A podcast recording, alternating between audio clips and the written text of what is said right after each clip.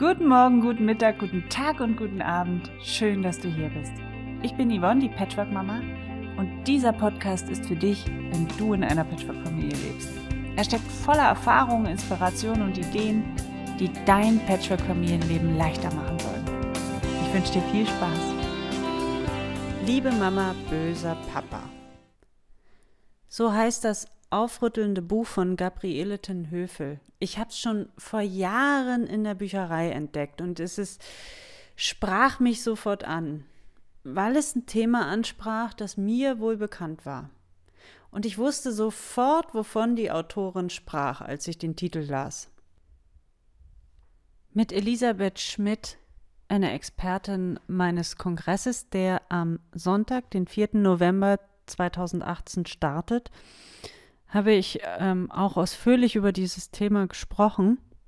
Und du kannst dir das Interview anschauen beim Patchwork Familienkongress, dich kostenlos anmelden unter www.patchworkfamilien-kongress.de. Gabriele Tenhöfel beschreibt nämlich in diesem Buch die radikale Entfremdung des Kindes vom einen Elternteil durch die Manipulation des anderen. Häufig passiert das nach einer Trennung der Eltern, wenn Kinder in die Konflikte der Eltern mit hineingezogen werden. Dann wird die Trennung zu einer enormen psychischen Belastung. Und hinzu kommt, dass Kinder nicht selten von einem der beiden Elternteile stark instrumentalisiert werden. Und um den Kontakt zum anderen Elternteil eben abzubrechen. Der Kontakt zu beiden Elternteilen ist aber enorm wichtig für die gesunde und stabile Entwicklung eines Kindes. Der Abbruch des Kontaktes zu einem der beiden Elternteile kann erhebliche Entwicklungs- und Persönlichkeitsstörungen bei Kindern hervorrufen. Und deshalb mache ich heute diesen Podcast. Ich möchte heute über die Eltern-Kind-Entfremdung oder das PA-Syndrom, manche sprechen auch es als PAS aus, PAS bedeutet Parental Alienation Syndrome und ist häufig Folge solcher Konflikte. Also tatsächlich ist PAS nicht gleich Loyalitätskonflikt. Ja, das ist es, was es zu unterscheiden gilt. Nicht jeder Loyalitätskonflikt ist gleich Pass, ja, ist gleich extreme Entfremdung. Diese extreme Entfremdung, wie ich sie heute beschreibe, ist eine der seltensten Fälle. Ich würde mal sagen, vielleicht 10 Prozent. Aber sie kommen vor. Ja? Und wenn das passiert, ist es ziemlich heftig. Also, das PA-Syndrom ist eine multiple systemische Störung. Das Kind wendet sich plötzlich und ohne Begründung vom getrennt lebenden Elternteil ab.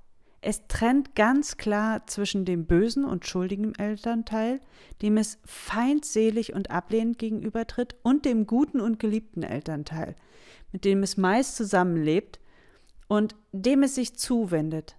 Es kann aber auch Mischformen geben. Ja? Also beispielsweise lebt das Kind beim schuldigen, bösen Elternteil und arrangiert sich scheinbar mit ihm, wendet sich innerlich aber trotzdem dem getrennt lebenden, armen und unschuldigen Elternteil zu. Der manipulative Elternteil sorgt für erhebliche Verwirrung beim Kind und für Unruhe im Alltag und dadurch zu einer verminderten Lebensqualität. Der liebe Elternteil wird von Scheidungskindern oft reflexartig, ohne zu zögern und ohne jeden Zweifel verteidigt und in Schutz genommen. Oft ohne eine Aufforderung, sich zu äußern und gern mit Argumenten, die objektiv falsch sind und nur in der Fantasie des Kindes als wahr erachtet werden. Sie übernehmen sogar teilweise groteske Vorwürfe, die sie selbst nie miterlebt haben. Und auf Nachfrage stellt sich dann häufig heraus, dass das Kind gar nicht weiß, wovon es eigentlich spricht.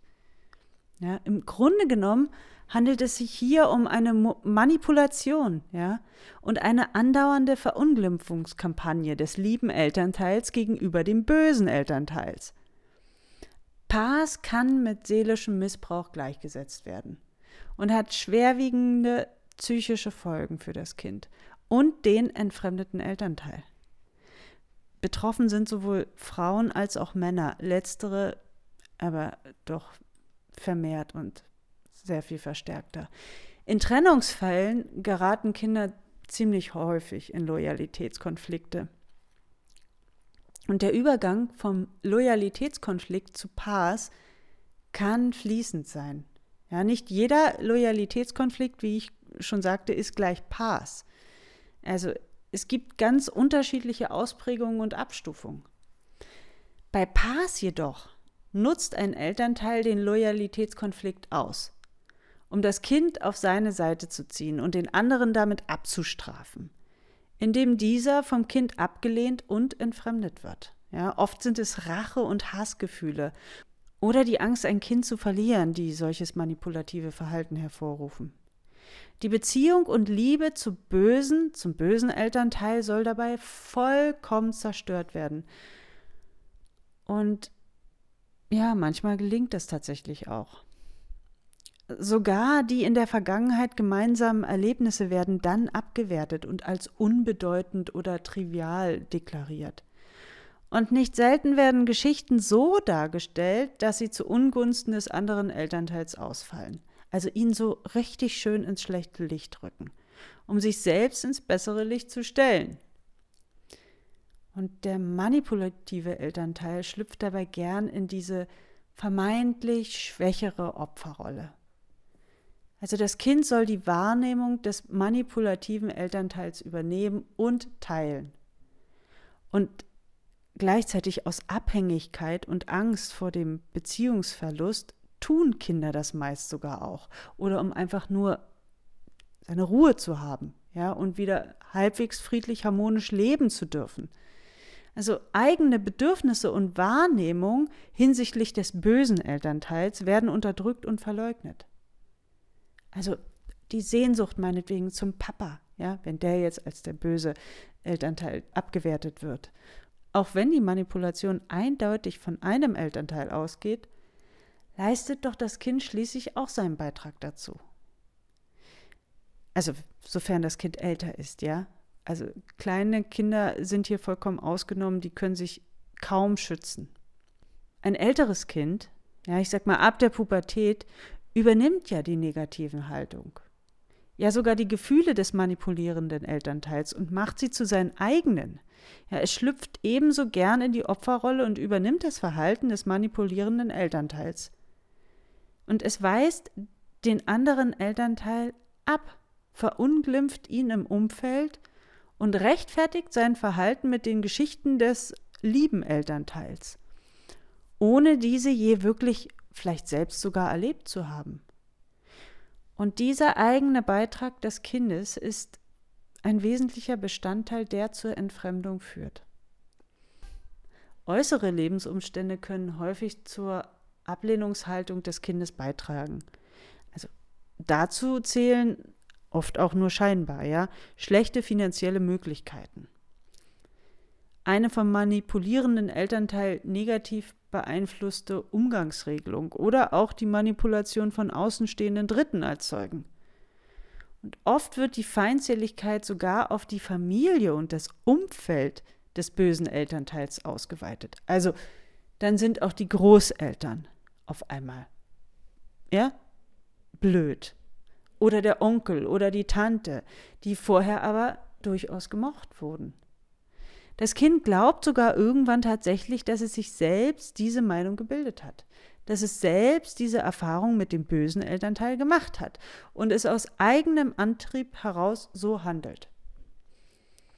Und entschuldigt wird dieses Verhalten, indem der böse Elternteil als schuldig, gefühlskalt und gleichgültig verurteilt wird. Von Paars betroffene Kinder zeigen keinerlei Schuldgefühle.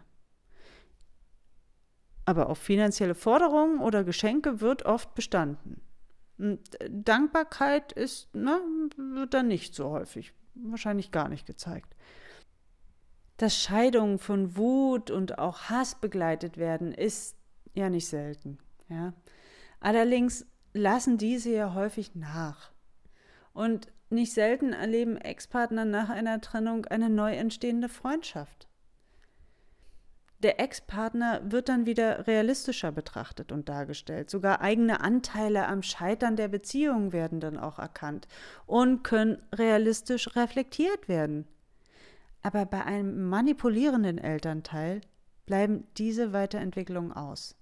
Sie verunglimpfen den anderen Elternteil dauerhaft, wiederholen Vorwürfe gebetsmühlenartig und oft werden diese mit der Zeit sogar noch verstärkt. Ja?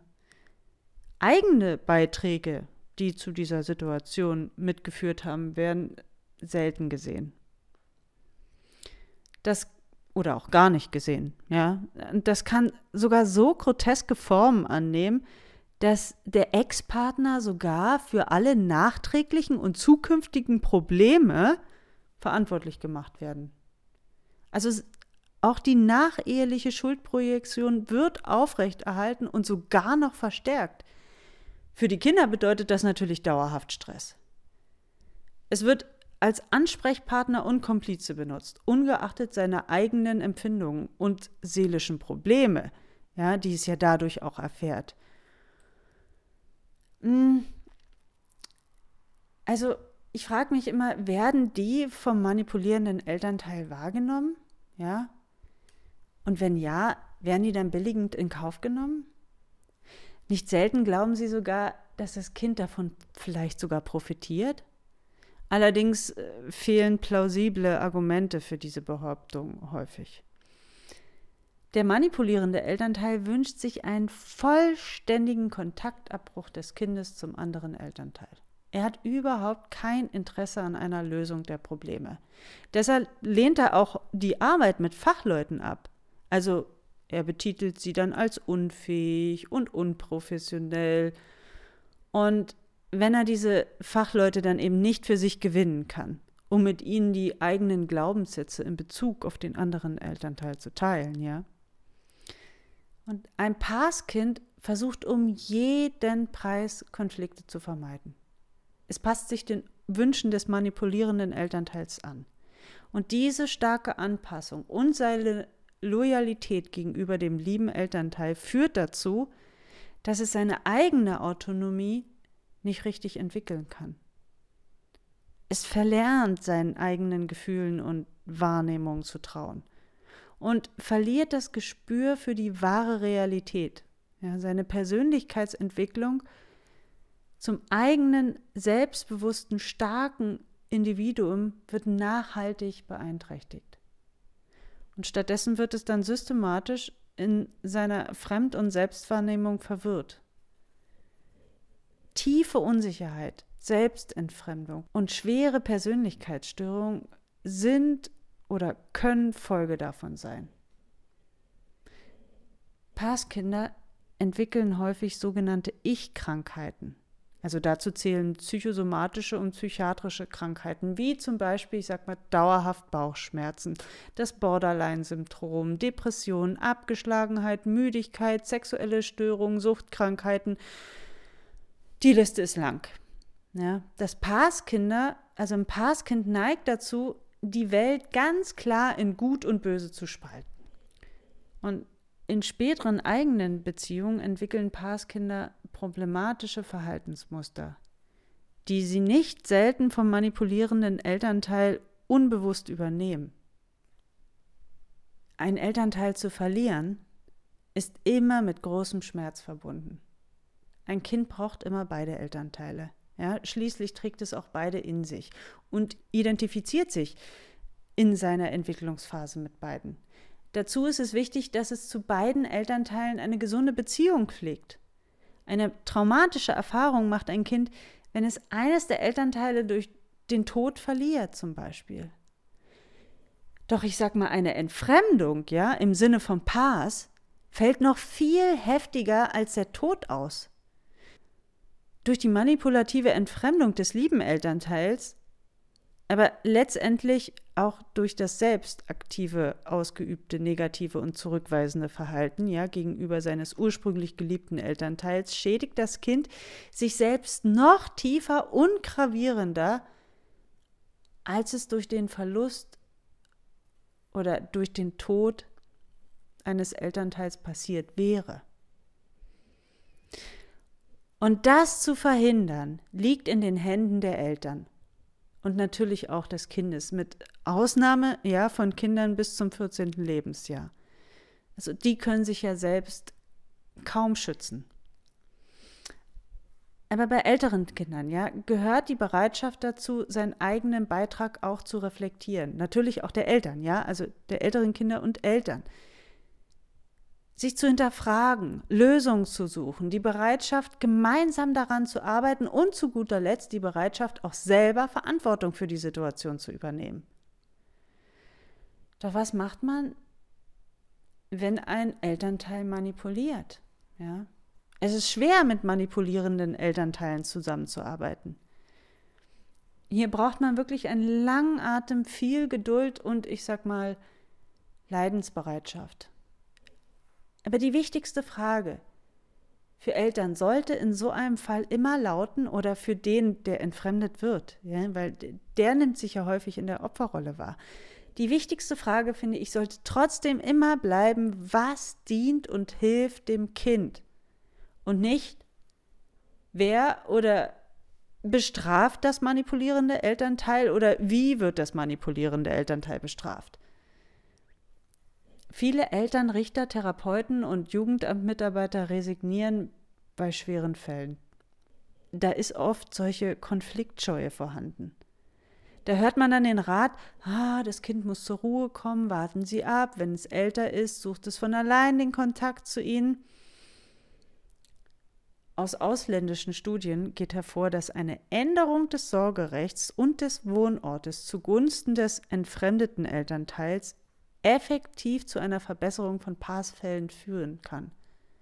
Eine systematische Familientherapie für alle Familienmitglieder kann helfen, familiäre Verbindungen wieder aufzubauen. Therapeutische Maßnahmen, also mit Sanktionen bei unkooperativen Elternteilen sind wesentlich, um Passfälle zu lösen. Und keine der überprüften Studien empfahl darauf zu warten, dass die Entfremdung sich von alleine löst. Oder dass man das Kind entscheiden lassen sollte, welcher Elternteil das Sorgerecht haben und wo es wohnen sollte. Also eine enge Zusammenarbeit mit Jugendamtmitarbeitern, mit Therapeuten, Anwälten und Verfahrenspflegern ist ratsam. Dranbleiben, ja. Sich Unterstützung holen, den Fokus, immer den Fokus auf das Wohl des Kindes legen und durchhalten, durchhalten, durchhalten. Es wird besser. In diesem Sinne ganz viel Kraft. Und nicht vergessen, am Sonntag startet der Patchwork Familienkongress. Sei dabei und verpass auf gar keinen Fall das Interview mit Elisabeth Schmidt, denn darüber haben wir gesprochen beim Patchwork Familienkongress. Du kannst kostenlos teilnehmen. Melde dich an unter www.patchworkfamilien-kongress.de. Und hier sind nochmal die Quellen dieses Artikels. Zum einen hatte ich das schon erwähnt, liebe Mama, böser Papa, ja, Eltern-Kind-Entfremdung nach Trennung und Scheidung. Das PA-Syndrom von Gabriele Tenhöfel kam im Kösel Verlag 2003 raus. Ähm, kann man heute aber nicht mehr bestellen und kaufen. Wenn man Glück hat, findet man es noch bei eBay, also eine gebrauchte Version. Und auch Parental Alienation Syndrome, eine ernstzunehmende Form von psychischer Kindesmisshandlung von Wilfried von Boch-Garlau. Ähm, aus dem Journal Neuropsychiatrie, aktuell erschienen in März diesen Jahres. Also, wer mehr darüber lesen möchte, sieht einfach nochmal in den Shownotes nach. Ähm, ich verlinke das und bis zum nächsten Mal.